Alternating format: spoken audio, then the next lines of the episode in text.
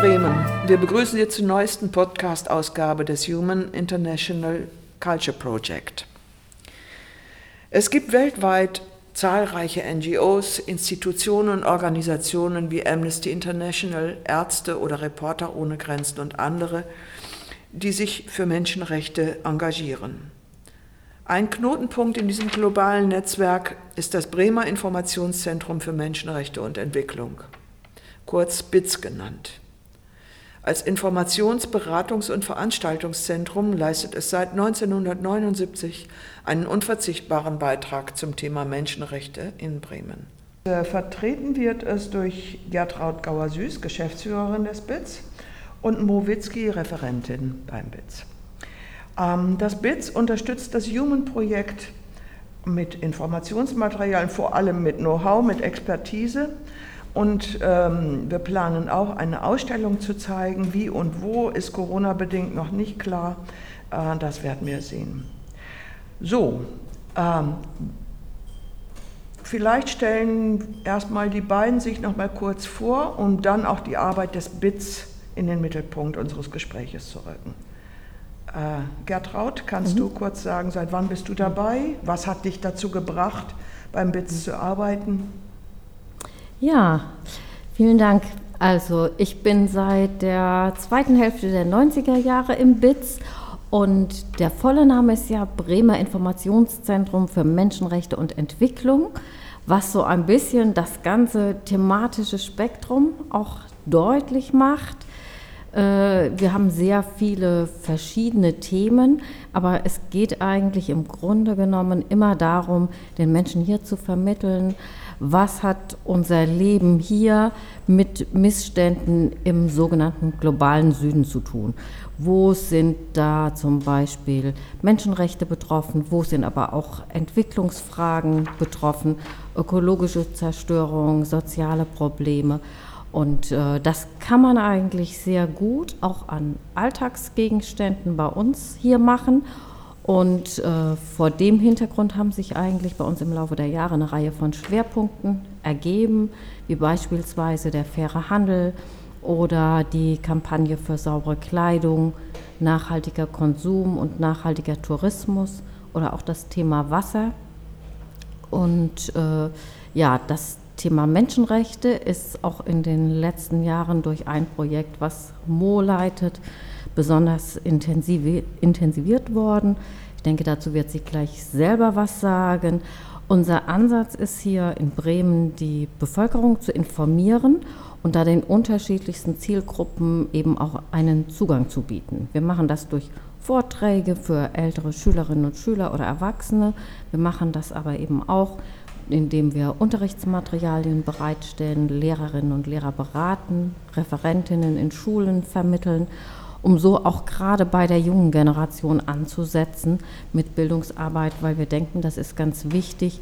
Zum einen, wenn man sich den Bereich nachhaltigen Konsum anschaut, dann werden Konsummuster schon sehr früh im Leben gelegt. Das heißt, da ist es gut, vielleicht ein bisschen was über die Produktionsbedingungen und die globalen Lieferketten schon mal zu erfahren und zu erfahren, dass es da auch Alternativen gibt. Und äh, ja, auf der anderen Seite sind wir auch immer wieder auf der Suche nach neuen Formaten, auch Verbindungen mit äh, kulturellen Formaten, weil wir denken, das spricht eben Menschen an, die vielleicht erstmal noch gar nicht so vorinteressiert sind. Und vor diesem Hintergrund freuen wir uns natürlich auch über die Kooperation mit Human. Wunderbar. Äh, kommen denn die Menschen eher auf euch zu oder geht ihr aktiv auf Schulen und so weiter zu? Wahrscheinlich beides. Genau, das ist ein beidseitiger Prozess. Äh, wir haben natürlich Newsletter, wir haben Veranstaltungsprogramme, eine Webseite, Facebook, was man heute so hat äh, und versuchen auch immer wieder entsprechende Angebote, zum Beispiel Lehrerfortbildungen oder sowas, sehr offensiv anzubieten. Umgekehrt haben wir das Infozentrum recht zentral gelegen äh, in der Nähe des Über- oder in unmittelbarer Nachbarschaft des Überseemuseums äh, beim Cinemax. Und das ist natürlich ein öffentlich zugänglicher Raum in Corona-Zeiten im Moment gerade natürlich eingeschränkt, aber ansonsten ist unsere Bibliothek an vier Nachmittagen plus nach ja. Vereinbarung ja. unter der Woche geöffnet. Ja. Okay, Mo, seit wann bist du dabei und äh, was äh, ist dein Schwerpunkt? Gertraud hat es eben schon erzählt ein bisschen, aber erzähl mal du selber. Also ich bin, glaube ich, relativ klassisch zum BITS gekommen und zwar als Studentin, die einen Auslandsaufenthalt hatte in Südafrika. Ich bin dort mit der Uni in ein Township gegangen und habe ein Theaterprojekt äh, mitgemacht, mitbetreut und bin zwei Monate in dem Township gewesen, habe sehr viele, sehr viele ähm, Gespräche mit den BewohnerInnen gemacht ähm, die Interviews auch teilweise aufgenommen, weil es mich interessiert hat, wie äh, die aktuelle Situation für die Bevölkerung vor Ort ist. Und mir haben die Township-BewohnerInnen immer gesagt, wenn du zurück nach Deutschland gehst, erzähl dort, wie wir leben. Und das habe ich dann versucht zu machen. Das heißt, ich bin nach Bremen zurückgekommen und dachte, okay, was ist jetzt der nächste Schritt? Wie kann ich sozusagen das weitergeben, was mir erzählt wurde und habe mich nach einer Organisation umgesehen oder nach Organisationen, die im Bereich globales Lernen aktiv sind und darüber bin ich auf das BITS gestoßen mhm. Und habe eine Ausstellung entwickelt, die ich dann zusammen mit dem BITS an Schulen gezeigt habe. Was ist das für eine Ausstellung? Ich habe sie Township Live genannt. Ähm, es ging tatsächlich einfach um die Situation vor Ort in Wormer Township. Ähm, das ist ein ein Viertel, ein schwarzes Viertel in Port Elizabeth und habe dort genau, verschiedene Fragen, Schwerpunkte gehabt. Auch zum Beispiel, was die Bevölkerung denkt, was sich seit ähm, Nelson Mandela geändert hat vor Ort.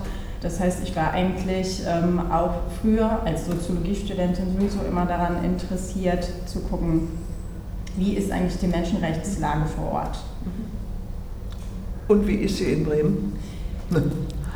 Ähm, naja, sie wechselt von Tag zu Tag, würde ich sagen. Gerade in Corona-Zeiten ist es natürlich schwierig zu sagen, ähm, wie es mit den Menschenrechten bestellt ist. Aber was sicherlich über Bremen gesagt werden kann, ist, es gibt ein breites Netzwerk an Akteuren, an Aktiven, Du hattest ja auch schon die Ausstellung genannt, die wir im Rahmen von Human zeigen möchten.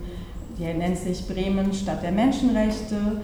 Hier werden verschiedene BremerInnen ähm, porträtiert und einfach auch der Blick auf Menschenrechte oder Menschenrechtsaktivistinnen in Bremen gelenkt. Das heißt, es geht auch einfach uns in unserer Arbeit darum zu gucken, was ist eigentlich auch vor Ort ähm, machbar, wer engagiert sich, um nicht immer nur ähm, sozusagen auf höhere Ebene zu gucken, auf internationaler Ebene und zu sagen, okay, Martin Luther King war so eine Ikone oder Mahatma Gandhi, sondern einfach auch den Blick ähm, sozusagen auf die lokale Struktur, auf die Bremer Struktur zu richten und zu sehen, auch hier sind die Leute aktiv. Ähm, wenn ich mich mal umhöre, so in meinen Kreisen und frage, sag mal, wisst ihr, wie alt die UN-Menschenrechte sind und was überhaupt deren Gehalt ist, dann werde ich oft mit großen Augen angeguckt und ernte ein Achselzucken. Äh, natürlich, die bekanntesten Paragraphen sind vielleicht bekannt, aber vieles auch nicht und schon gar nicht, dass die Menschenrechte 1948 entwickelt wurden da sage ich euch nichts Neues, vielleicht könnt ihr ein bisschen was über die Hintergründe sagen ähm, und über die Bedeutung der Menschenrechte. Gerade in heutigen Zeiten, finde ich, ist deren Bedeutung nicht zu unterschätzen. Wir brauchen die Menschenrechte als Orientierung. Scheinbar scheint die verloren zu gehen, aber jetzt nehme ich vorweg, was ihr sagen könnt, viel besser als ich. Oh, vielleicht kannst du was zu den Hintergründen kurz sagen. Die Menschenrechte wurden eigentlich entwickelt, äh, nein, die Menschenrechte wurden nach den, zwei, nach den zwei Weltkriegen, die es gab, mm, von der UN niedergeschrieben. Es sind 30 Artikel, die sozusagen in der UN-Menschenrechtscharta am 8. Dezember 1948 äh, veröffentlicht wurden, niedergeschrieben worden sind und ähm, die vor allen Dingen das Ziel verfolgen, dass alle Menschen dieselben Rechte haben, egal wo sie geboren worden sind. Das heißt, sie sind universell gültig, egal ob ich jetzt in Laos, in Indien, in den USA, in den Philippinen oder in Deutschland oder Frankreich geboren werde. Wir haben alle dieselben Rechte. Aber sie sind nicht rechtlich bindend. Das ist ein großer Unterschied. Mhm. Ähm, nicht zuletzt, das führte dazu, dass ja auch Staaten, die unterschrieben haben, es haben ja fast alle UN-Staaten damals unterschrieben, ähm, heutzutage mit gröbsten Menschenrechtsverletzungen nach außen treten. Wir müssen uns nur die Staaten mal angucken, Amerika angucken mhm. ähm, oder andere Länder. Und äh, wie konnte es passieren, dass aus einer Stimmung heraus, die dazu geführt hat, die UN-Charta zu schreiben, nämlich es war ja auch ein Versuch zu verhindern, dass solche Schrecklichkeiten wie im Zweiten Weltkrieg noch einmal passieren können, ähm, wie konnte die Stimmung sich so ändern, dass heute die Menschenrechte selbst in Ländern, die sich demokratisch nennen, mit Füßen getreten werden? Soll ich mal? Mhm. Ich denke, wenn man sich überlegt, was das für eine, für eine Stimmung oder eine Zeit war nach diesen beiden verheerenden Weltkriegen mit ihren riesigen Grausamkeiten, da war da, glaube ich, einfach ein sehr starker Wunsch nach einer ja, starken UN. Und äh, da waren alle, denke ich, sehr ja, kompromissbereit. Ich glaube, es gab eine große Friedenssehnsucht. Und äh, das hat sich natürlich im Laufe der Jahre, Jahrzehnte, denke ich, durch die ganzen Entwicklungen ist das wieder ein Stückchen in den Hintergrund getreten. Und ich glaube, es ist bei den Menschenrechten so, dass man schnell versucht ist zu sagen, ach, wir haben sie, es ist gut und wir machen einen Haken dran. Und eigentlich ist es aber, finde ich, bei den Menschenrechten oder auch bei der Demokratie so, man muss eigentlich ständig darauf aufpassen, muss ständig wachsam sein und immer wieder überprüfen, Moment, wo läuft gerade was schief, wo gibt es Einschränkungen, wo gibt es Diskriminierungen, wo gibt es sonstige Menschenrechtsverletzungen. Und das sind oft schleichende Prozesse. Mhm. Und äh, das, glaube ich, ist so diese große Gefahr. Solange es uns gut geht, solange jeder sein Auskommen hat, denkt man nicht mehr sehr stark drüber nach. Und äh, wir sitzen ja hier sowieso, sage ich mal, in Deutschland noch so ein ganzes Stück auf der Insel der Glückseligen. Wir können es uns sozusagen ganz häufig leisten, einfach über Dinge hinwegzuschauen und äh, ja, nehmen dadurch vielleicht gar nicht wahr, was an anderen Stellen passiert oder nehmen es mal wahr und können es aber wieder zur Seite legen und verdrängen. Und ich glaube, das ist eben wirklich so was, was man sich gar nicht früh genug bewusst machen kann, dass man für die Erhaltung der Menschenrechte, für, oder für ihre Umsetzung überhaupt an vielen Stellen der Erde, wie auch für die Erhaltung der Demokratie, wo ich denke, da haben wir im Moment noch kein anderes System, eigentlich jeden Tag aufs Neue kämpfen oder streiten muss.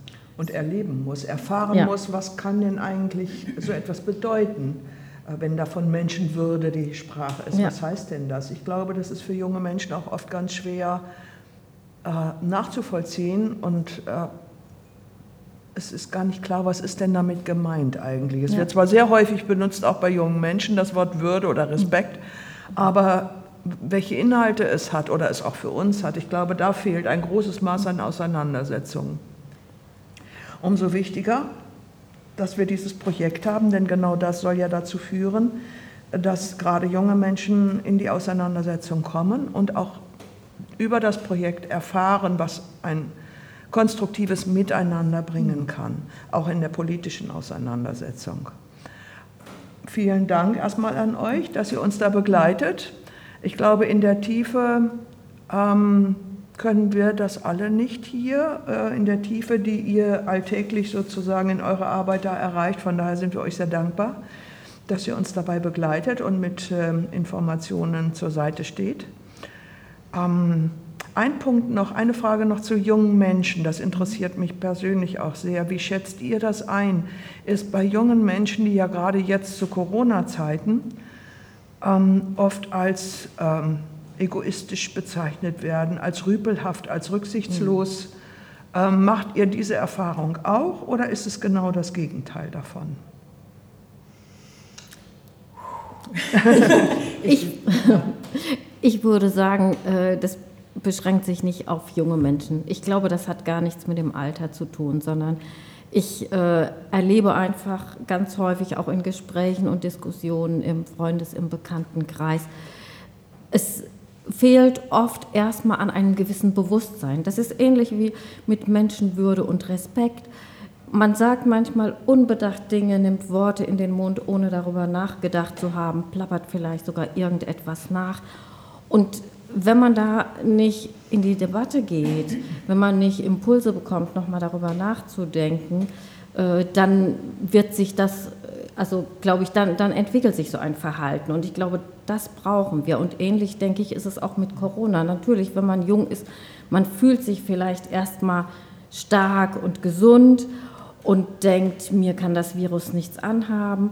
Und ich habe das auch bei vielen älteren Erwachsenen ganz stark erlebt. Und bei, auch mir ging es am Anfang so, dass ich mich erstmal in die umgekehrte Perspektive reinversetzen musste, zu sagen, Moment, es geht vielleicht gar nicht um mich, aber es geht um Kolleginnen, es geht um Freundinnen, es geht um die eigenen Eltern. Die sind eigentlich betroffen und die muss ich versuchen durch mein Verhalten auch zu schützen. Also es ist eher eine Frage der Solidarität. Mhm. Und das, glaube ich, ist bei Jungen wie bei älteren Menschen vorhanden oder eben auch manchmal nicht so gut entwickelt. Und deshalb denke ich, ist es so wichtig, dass wir immer im Gespräch sind, dass wir auch mit unserer Arbeit dazu einfach beitragen, andere Perspektiven bieten, Impulse geben. Das ist so ja, meine Erfahrung quer durch die Generationen. Ist es denn so, dass ähm, möglicherweise Menschen das hören jetzt und sagen, oh, ich möchte mitarbeiten, die können jederzeit sich an euch wenden wahrscheinlich? Sie können sich auf jeden Fall an uns wenden. Wir sind ja auch ein kleines lokales Netzwerk von aktuell 13 Gruppen und Organisationen, die Unterstützung gebrauchen können. Das heißt, dann können wir gemeinsam mal schauen, was wäre das, was die Person mitbringt, sozusagen an Kompetenzen vielleicht oder Interessen. Und dann können wir gemeinsam überlegen, wo eine Unterstützung sinnvoll ist. Mhm. Vielleicht sage ich auch noch mal was zu meiner Meinung zu jungen Leuten. Ähm, ich habe jetzt seit, ich kann sagen, seit zwei Jahrzehnten mache ich Jugendarbeit, also meistens außerschulische Jugendarbeit, nicht in Schulen. Und diese Diskussion um die ähm, junge Generation gibt es sicherlich schon immer. Und es wird ihnen immer nachgesagt, dass sie eigentlich egoistisch seien, dass sie sehr viel Zeit äh, für Sachen verwenden, vielleicht die nicht so produktiv und wirtschaftlich sind, wie das die Erwachsenen gerne hätten. Das heißt, vielleicht sich auch nicht beruflich festlegen wollen oder keine Ahnung haben, was sie im Leben machen möchten. Und ich finde, das gehört, das ist ein Recht, was junge Leute einfach haben. Und Gerade wenn man sich zum Beispiel Fridays for Future ansieht, sieht man, dass, sie, dass die junge Generation durchaus ähm, ein großes Interesse an politischen Themen mitbringt. Es ist in Deutschland schwer, sich als junger Mensch tatsächlich Gehör zu verschaffen. Das ist meine Meinung. Schulen können auch, wo nun mal einfach alle jungen Menschen hingehen, könnten auch noch viel mehr machen, um dieses Gefühl den jungen Leuten ähm, abzunehmen, nicht gleichwertig ähm, behandelt zu werden.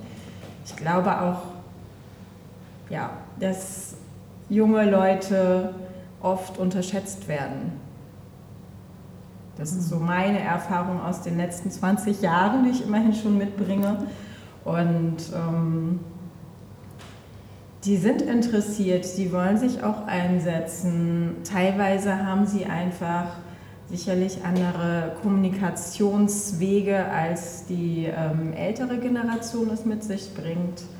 Aber ich würde sagen, sie sind. Es gibt ein, zum Beispiel auch das ähm, junge entwicklungspolitische Netzwerk in Bremen, da, mit dem wir auch immer in Kontakt sind und in Verbindung es stimmt nicht, dass sie, dass sie egoistisch sind oder dass sie mhm. äh, nichts machen. Und selbst wenn sie es sind oder mal sind, ich meine, wir leben in einer Zeit individueller e- mhm. Egoismen, in einer Zeit nationaler Egoismen.